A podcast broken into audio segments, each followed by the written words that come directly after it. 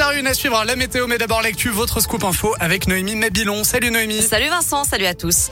À la une, Nordal Lelandais devant la cour d'assises de Grenoble. J'ai bien donné la mort à Maëlys. Je ne voulais pas lui donner la mort. Je m'expliquerai sur les faits au cours de l'audience. Ce sont les mots de Nordal Lelandais qui a présenté ses excuses à la famille de la fillette au premier jour de son procès. L'ancien militaire est jugé depuis ce matin pour le meurtre, l'enlèvement et la séquestration de la petite Maëlys.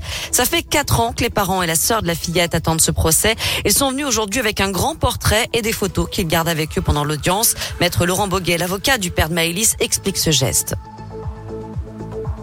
Souvenir de Maïlis, euh, il est présent, euh, je dirais, de manière indélébile dans leur esprit, mais euh, ils voulaient simplement peut-être montrer ce qu'elle était, une petite chose, une innocence tout à fait incarnée, parce que c'était une petite fillette de 8 ans qui pesait une petite vingtaine de kilos et qui a été arrachée à ses parents, qui a trouvé la mort dans des conditions parfaitement effroyables.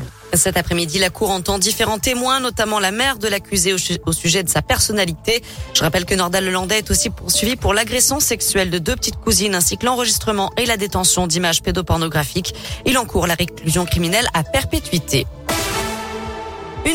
Pour les policiers de Vienne en Isère. Ils ont interpellé un individu qui transportait 3 kilos de résine de cannabis et 33 000 euros en espèces. Il roulait au volant d'un véhicule sans immatriculation et a tenté de fuir le contrôle de police avant de terminer sa course dans un arbre.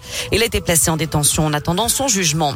Une manif demain chez Pôle emploi. Les agents sont invités à faire grève à l'appel de plusieurs syndicats pour dénoncer la dégradation de leurs conditions de travail et réclamer des augmentations de salaire. À Lyon, une manif est prévue à 11h devant le siège régional rue Crépet dans le 7e. Allons, on passe au foot. J-1 avant OL-OM. Les deux Olympiques se retrouvent demain à Dessine à huis clos. Match en retard de la 14e journée de Ligue 1. Il avait été interrompu après 4 minutes de jeu à la suite d'un jet de bouteille sur Dimitri Payet en novembre. Marseille est troisième du championnat. Lyon n'est que 11e avec un effectif décimé. Awar est blessé. Kadewere et Da Silva sont suspendus. Dembélé est malade. Toko Ekambi est à la Coupe d'Afrique et Paqueta est en sélection avec le Brésil. OL-OM c'est demain à 21h. Et puis ça bouge à l'OL à quelques heures de la fin du mercato d'hiver. Plusieurs transferts ont été officialisés aujourd'hui.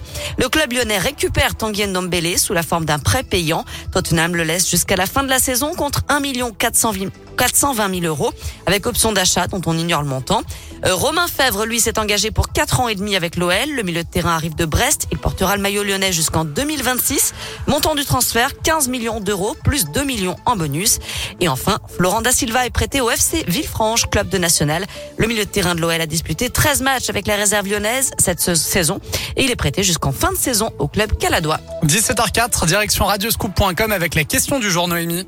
Et on reparle de l'affaire Maëlys. Allez-vous suivre le procès de Nordal Lelandais? Vous répondez non à 60%.